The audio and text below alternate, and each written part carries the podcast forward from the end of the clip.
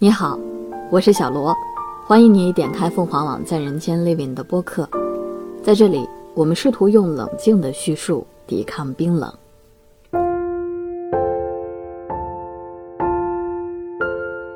现在，你只要去问上海市民每天花时间最多的事情是什么，答案一定都是看团购群。这是土生土长的上海九零后姑娘燕青对我们说的。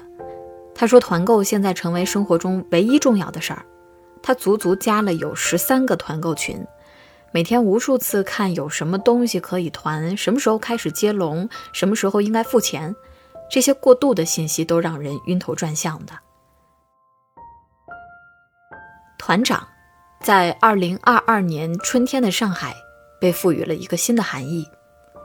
当上海进入全区域静态管理的状态的时候，线下商超关闭，线上外卖平台难以下单，骑手们大多都被封控在家，政府物资保障参差不齐的时候，他们站了出来，为自己，也为小区邻里发起了团购，让大家不至于一块挨饿。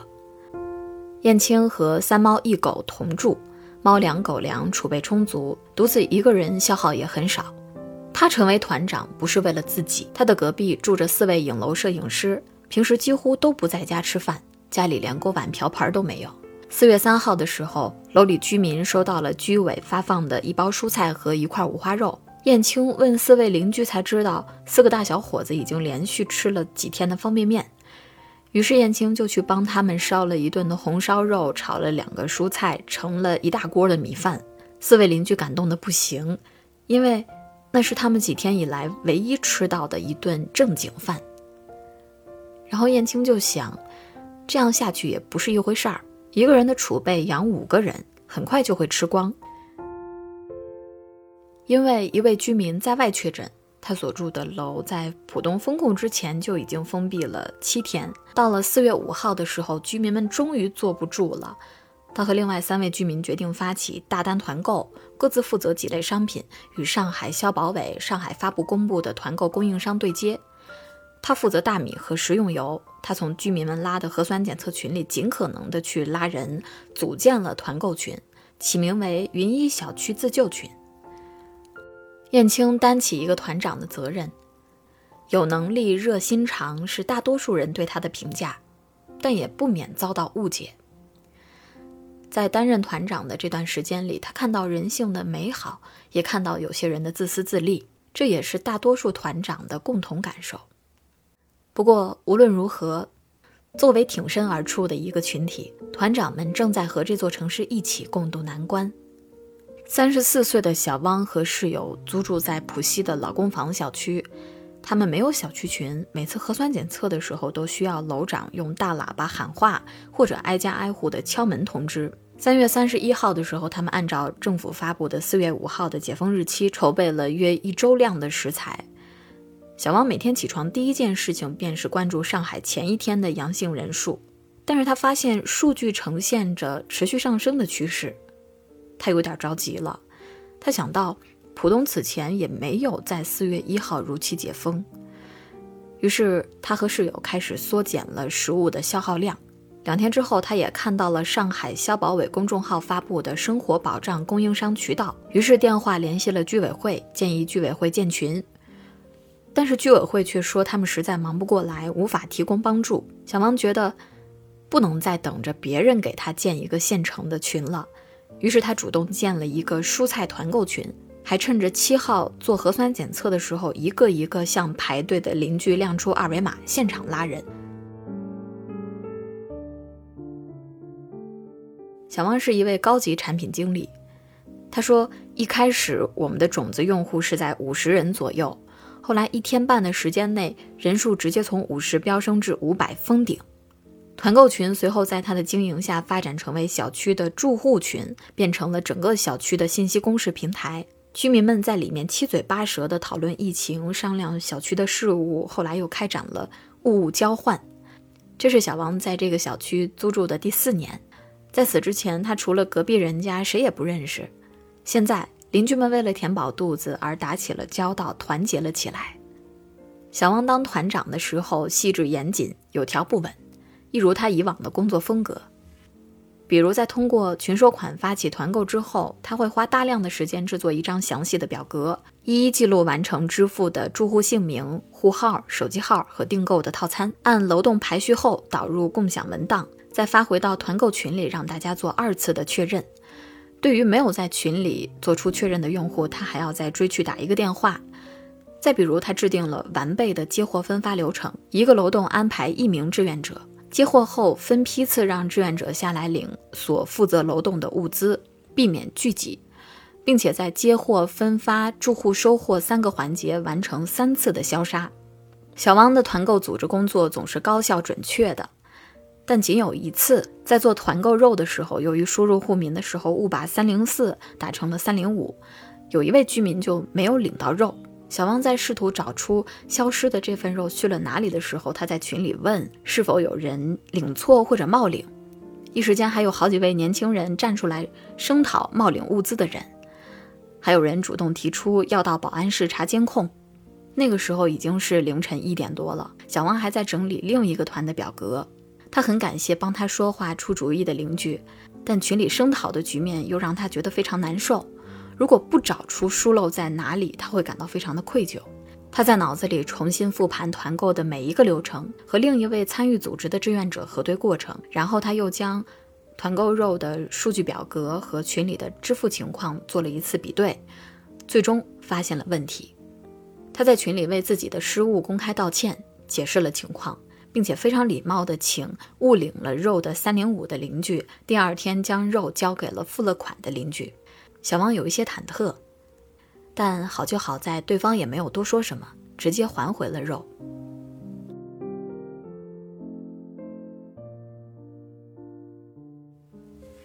在成功团下两次蔬菜、一次大米和一次肉之后，小汪总结经验，制作出一份团长工作流程图，在朋友圈和社交平台做了分享。他说：“我鼓励大家做团长，为更多人做些事情。”但成为团长的担任的职责是很重的。第一，你要知道自己是不是有能力做团长；第二，你要想清楚你能不能担得起这个责任。最开始的时候，居委会对于居民自发团购既不支持也不反对。后来，居委显然看到了小汪和团长们在组织团购、管理住户群时显现的能力。有一天呢，居委就把他们叫去开会，向他们提出为老年人采购药品的需求。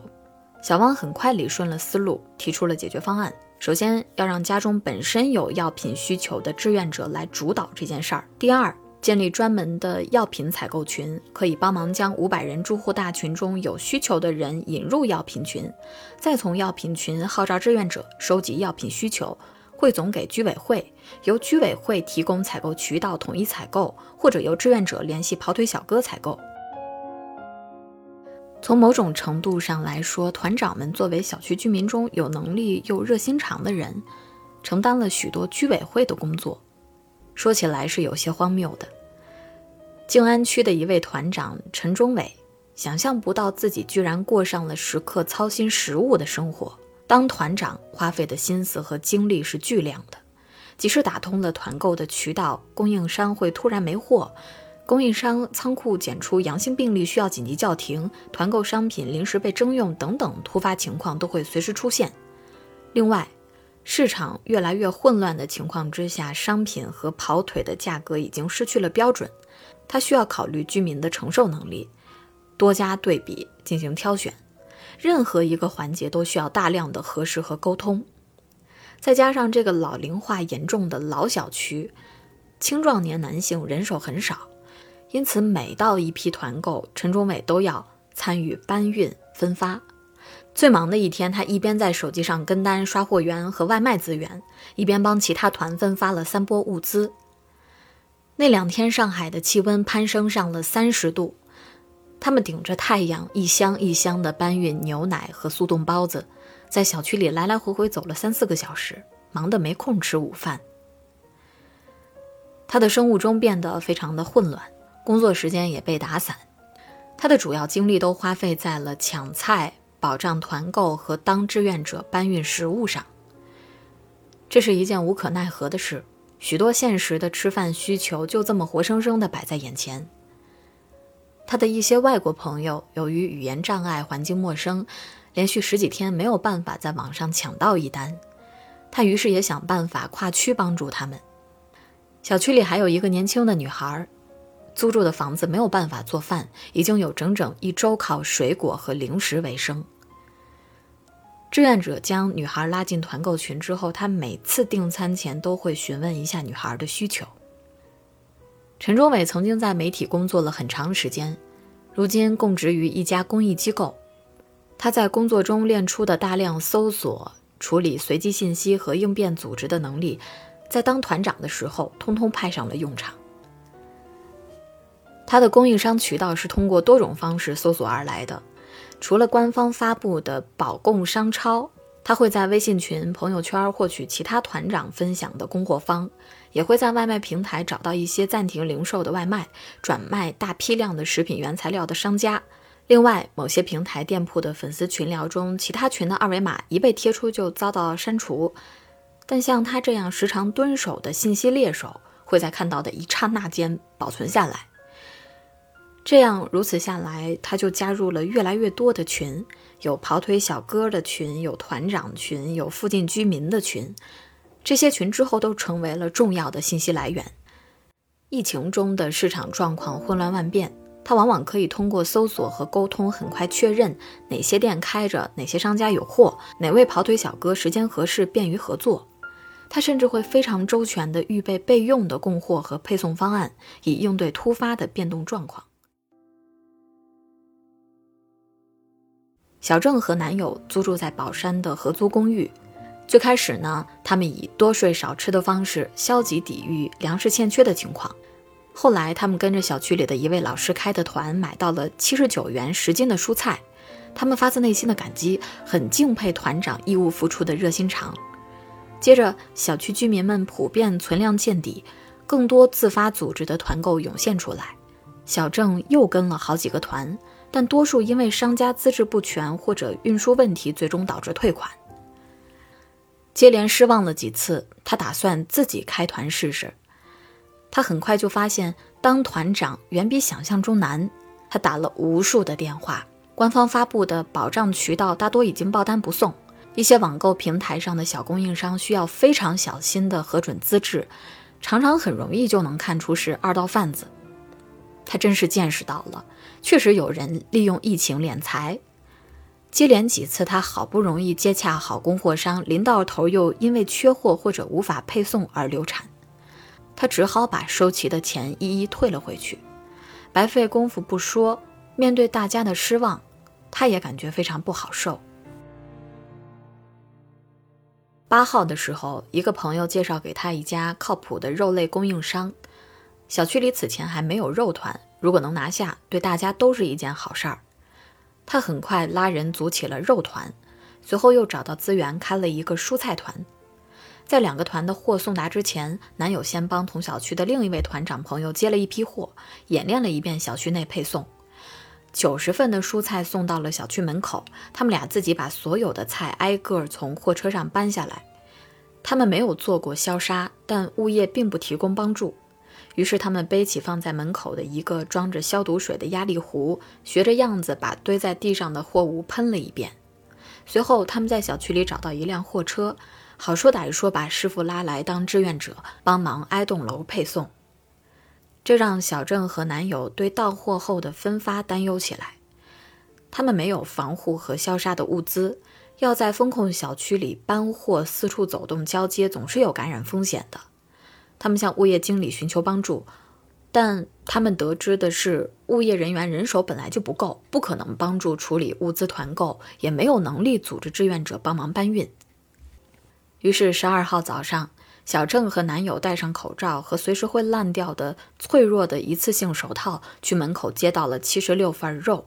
他们用自己的一小瓶酒精喷在肉的包装袋上。昨天堆放在门口的一批包含鸡蛋在内的团购菜，现在纹丝不动地堆在原地。这批菜的团长在群里问了一天，还没有组织起负责配送的志愿者队伍，也不知道袋子里的菜品是否被烈日晒坏了。也许团长还得赔钱。他们借了物业的一辆拖板车，拖着肉走向一个一个取货点。他们在三百人的团购群里喊了很久，是否有志愿者能到路口帮忙分发？喊了很久，响应者只有两个，还有人不断的在群里问能不能帮忙送上来。于是那批肉他们发了三个多小时，光是在楼下等个别姗姗来迟的住户就花了一个小时。小郑所在的小区里的许多团长在做过一次团购，填补了自己的物资之后，就不再开团了。只有最早开始做团购的那位老师，以做公益的态度，坚持不懈地、持续地为居民们开团。不过，这位原本脾气极好、特别耐心的老师，现在显而易见的，越来越不愿意回复群里五花八门的问题了。小郑说：“当团长的都越当脾气越大，大家都开玩笑的说，团长还是得脾气差的来当，脾气好的很容易被当成服务人员。”西瓜在十三号开了新团，他现在已经不打算再做团长了。但九十九元五斤的猪肉这样的实惠价格让他舍不得放弃，毕竟现在肉价已经飙到了四十元左右一斤。他忙到深夜，突然感到委屈和烦躁。这天，小区里少数物资储备丰富、无需填补的居民看到外来物资，再次向作为团长的他和负责搬运分发的志愿者发难。他们坚称外来物资可能有携带病毒的风险，怀疑团长和志愿者赚黑心钱。这样的诬陷让他觉得非常的愤怒。群里的志愿者也感到非常委屈。他说：“要求不高，只求他们尊重一点就行了。”西瓜每天几乎要将近花十二个小时去处理团购的事项，物资总是半夜送达，因此夜里常常睡不了觉。他有时甚至一天只睡一个小时。他在团购上花费了太多的时间和精力，以至于老婆也埋怨起来。西瓜是做宽带业务的，疫情严峻以来，他连客户家都进不了，生意基本停滞。十几天前，老婆的同事来家中借住，几天后被确诊出阳性，转运至了方舱。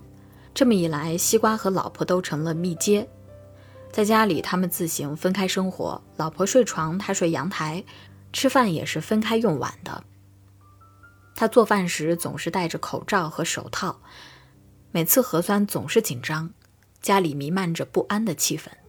更让他愤怒的是居委会的态度。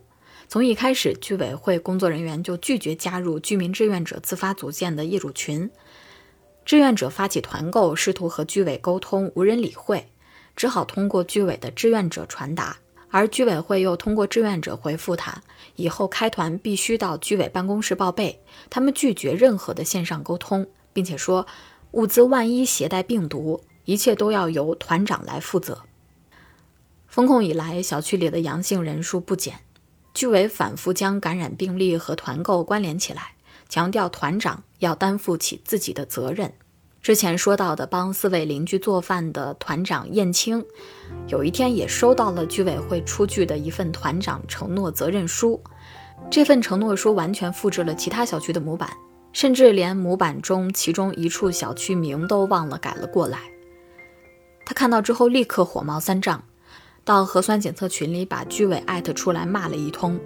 他说：“我们团长本来就相当于志愿者，我们完全可以不管这些事情。”为什么帮大家采购物资还要我们来承担法律责任呢？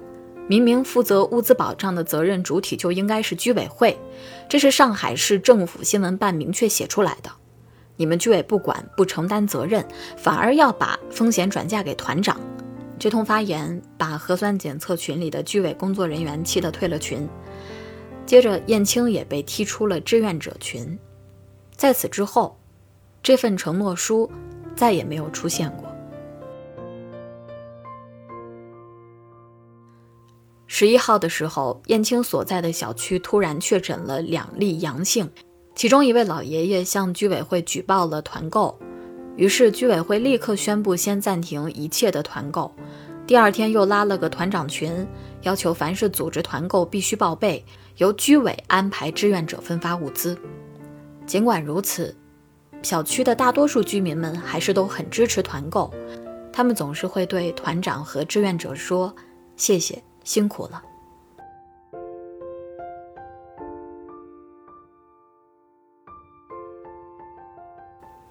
当团购成为上海居民保障生活的重要渠道，不擅长使用手机、搞不清楚微信操作的老年人便一筹莫展。在静安区，陈忠伟居住的这一带的小区居民中有许多是上了年纪的上海老住户。年轻的志愿者们分布在弄堂不同区域，各自反映临近老人面临的困难。有些老人甚至没有办法自己开火做饭。陈忠伟在封控的第二周，作为团长开了第一个团，订购的是二十份的盒饭，他自己留下一份儿，剩下的发给了有困难的老人们，一家送去了一份儿。团购对于团长而言，是靠自己的能力，既满足自家的需求，又帮助其他有需求的人。陈忠伟和其他志愿者将助人的原则贯彻得很好。他们专门找居委会要来帮扶对象的清单，一一与名单上的邻居确认是否有团购的需求。有些不会使用手机跟团的老人，便由志愿者代订。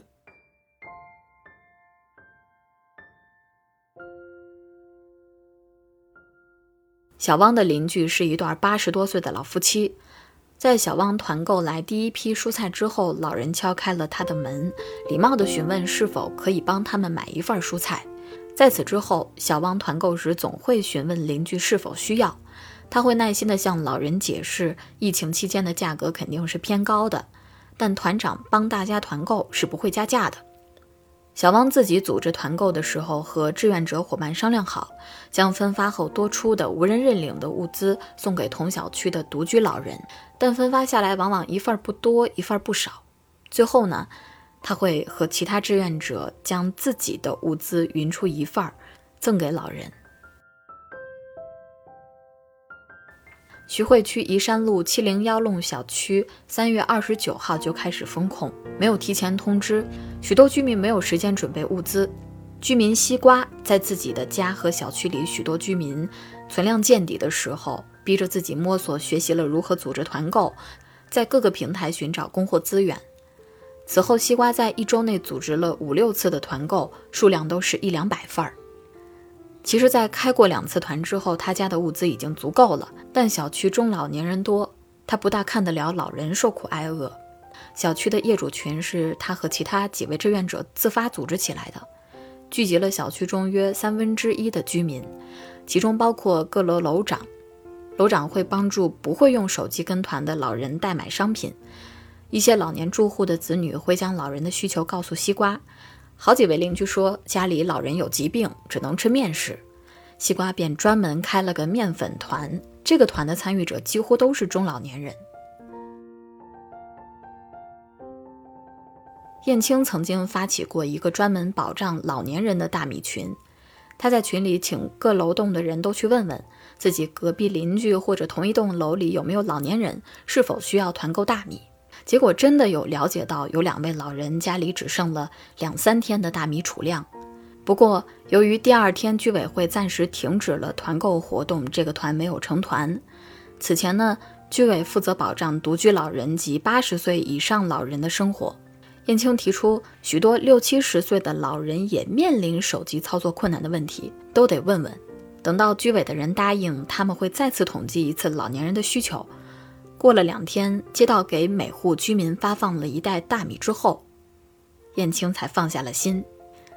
他说：“他就是看不得小区这么多老年人没吃的，毕竟自己是从小在这儿长大的，有感情。”上海的更多团长来自全国各地，他们在上海生活和工作。当危机来临的时候，作为社区的一份子，他们没有袖手旁观，而是积极寻找对策自救。尽管会被误解，也承担了一定的防疫的风险，但他们仍然尽力帮助更多有需要的人。所以，人们永远不会忘记，在二零二二年的春天，上海这一群名叫团长的人。